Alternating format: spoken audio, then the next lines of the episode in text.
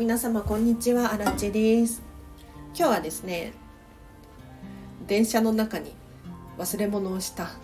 てんてんてんっていう話をしていこうと思います。このチャンネルはこんまり流片付けコンサルタントである私がもっと自分らしく生きるためのコツをテーマに配信しているチャンネルでございます。ということで皆様いかがお過ごしでしょうか？アラチはですね今日もコーヒーを入れながらスタンド FM 収録しておりますのでちょっとねカチャカチャ言うかもしれないんですけれどコーヒー入れてるんだなと思っていただければと思いますが今日の本題そうなんですよ。電車の中に忘れ物をしました。もう超ショックでございます。で結論から言うと見つかったんですよ。えよかったじゃんって思うかもしれませんがなんと私のディズニーのミッキーのキャップは今熱海駅にあるらしくて。熱海駅まで取りに来てくださいと。嘘でしょ？いやいやいやいやいや、そうなんですあの東京駅から東海道線に乗ってで帽子をね外しちゃったんですよたまたまグリーン車に乗ってってその帽子を引っ掛けてたんですよね窓の横のフックに。それを気づいた時にはもう手遅れ。あれ？私の帽子どこ行ったっけ？で駅で問い合わせてみたら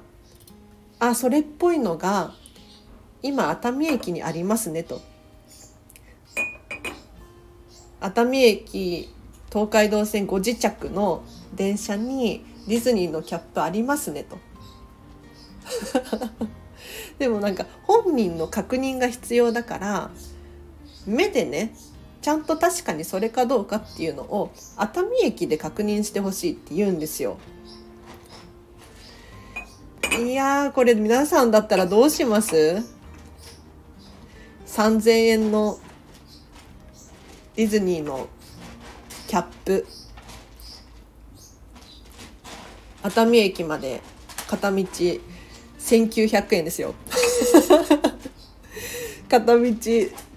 時間は1時間40分。往復で換算したらあの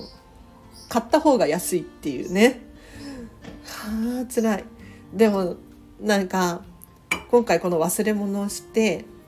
「トイ・ストーリー」を思い出しちゃったんですよね。トイ・ストーリー3だったかな。あのロッツォっていうピンクのいちごの香りのする悪いぬいぐるみが出てくるんですよ。でなんで彼が悪いやつになってしまったのかっていうと彼も忘れ物なんです なんかそれを思い出しちゃったんですよねなんかあの主人である女の子がロッツォ大好きすぎて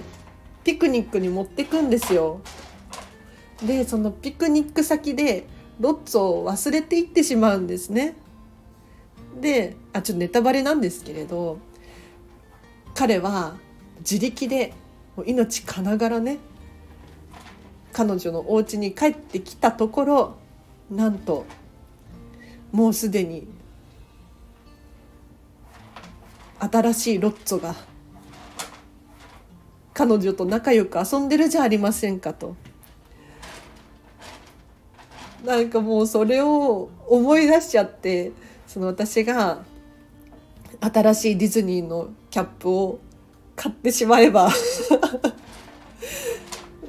熱海駅で、ま、私のことを待っているキャップがいるのにとかなんかもう悲しくなっちゃってどうしたらいいですかこれは。やっぱ取りに行くべきなのかなでも明らかに取りに行くよりもうフリマアプリで探してね2年前くらいのやつなんですけれど多分ありますよ。で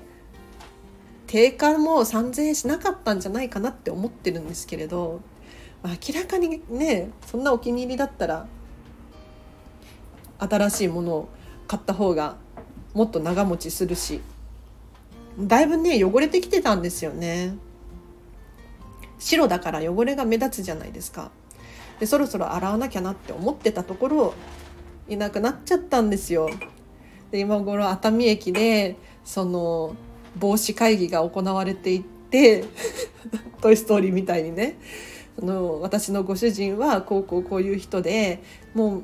今日にでも迎えに来るんだとかって言ってたとしたらもう悲し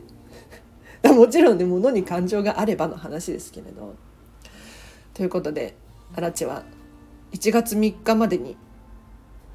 熱海駅に行くのか行かないのかっていう選択を迫られておりますという緊急近況報告でございましたが皆様いかがでしたでしょうか？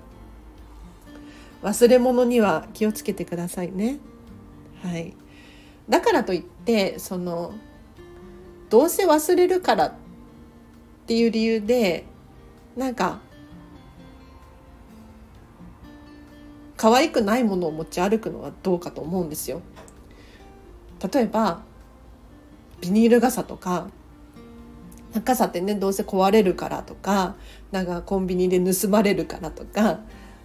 そういった理由でビニール傘でいいやって思ってる人いるかもしれないんですけれどやっぱりね本当にお気に入りの傘を持ち歩いてる人っているんです。でハイブランドの高そうな傘を持ち歩いてる人っているんですよ。でそういう人たちってどうしてるかなって観察してると本当にね傘を大切にしてます。盗まれたら嫌だからとかなくなったら壊れたら嫌だからっていう理由で絶対にねビニール傘を持ち歩いてる人よりも傘の扱いが丁寧なんですよね。だから皆様ぜひお気に入りのものを持ち歩いて忘れ物しないなくし物しないっていうことを心に誓ってほしい。でもね本当にどこで何が起こるかわからないのですごいショック。いやなんでショックかっていうとあのコロナ禍中に23年くらい前に荒木ファミリーでお母様と私の妹と3人でディズニーシーに行ったんですよ。でその時に妹に買ってもらった白いキャップでで見た目もすごい可愛くってそう耳とかついてるわけじゃないから普段使いにも使ってたんですよね。だからこそ思い出のあるキャップですっごいショック。でもねやっぱりよく見ると汚れてたしな。あー悩ましい。本当に悩ましい。はい。ということで今日は以上です。最後にお知らせとしてはこのチャンネル片付けコンサルタントが毎日毎日更新しております。質問やリクエスト等ございましたらレターコメントで教えてください。でチャンネル登録フォローまだだよっていう方いらっしゃいましたらチャンネルフォローお願いいたします。フェムパスさんでウェブ記事書いてるのでよかったらリンク貼ってあります。そちらからアクセスしてアラチのウェブ記事読んでみてください。イラストがねまた可愛いのよ。これアラチが描いてるわけじゃなくって河合美奈さんっていう絵本作家さんに描いていただいてる絵なんですけれど本当に可愛いので こちらも見てほしいなと思います。あとはアラチェへのお仕事のご依頼等ございましたら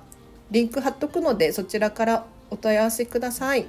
では今日は以上です。皆様お聴きいただきありがとうございました。今日のこの後もハピネスを選んでお過ごしください。アラチェでした。バイバーイ。